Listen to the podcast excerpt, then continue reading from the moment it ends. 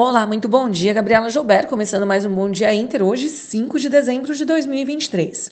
A semana iniciou em campo negativo, com os investidores ligando o modo cautela, enquanto aguardam dados macroeconômicos e aproveitam para realizar parte dos lucros de novembro. Nos Estados Unidos, a alta dos juros das Treasuries pressionou os papéis das mega caps.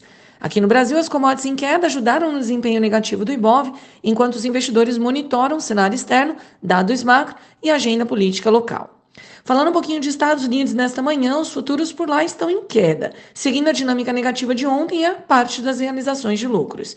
Os pedidos de encomendas da indústria tiveram maior recuo mensal em 3,5 anos em outubro. Os investidores monitoram esta semana dados macro, em especial números do mercado de trabalho com relatório de outros hoje, em busca de sinais de desaceleração da economia. Indo lá para o outro lado do mundo, falando um pouquinho de Ásia, as bolsas tiveram um dia de forte queda, mesmo com o PMI de serviços surpreendendo positivamente na China ao registrar 51,5 pontos. Os dados mistos recentes mostram que a economia por lá ainda patina e coloca em dúvida a eficácia dos estímulos adotados pelo governo. A Moody's rebaixou a perspectiva de crédito da China de estável para negativa. Na Europa, o humor está mais leve. Os PMIs na região seguiram abaixo de 50 pontos, ou seja, em patamar contracionista, mas já mostra evolução na maioria dos países da região. A inflação também seguiu mostrando desaceleração, ajudando a elevar as apostas de fim de ciclo de alta nos juros. A exceção é a Bolsa de Londres, que cai pressionada pelas mineradoras e bancos.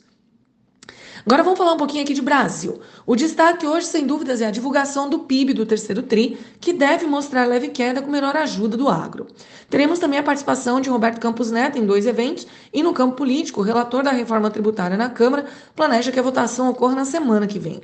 As conversas para acordo entre Mercosul e União Europeia continuam, apesar dos impasses entre algumas nações como França e Argentina.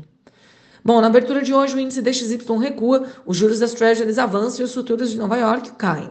Petróleo avança também, de olho nas dinâmicas de oferta e demanda, e o minério de ferro cai com maior pessimismo na China. Então, o que esperar para a bolsa local? Bom, com os mercados mistos lá fora, o Ibovespa pode ter um dia volátil, com sinais também mistos, commodities e de olho na leitura do PIB. A Vale fica no radar com o Validei novo guidance de produção e custos, Americanas segue negociação com bancos e Braskem lida com provável CPI. Bom, pessoal, este foi o Bom Dia Inter de hoje. Tenham todos uma ótima terça-feira e até amanhã.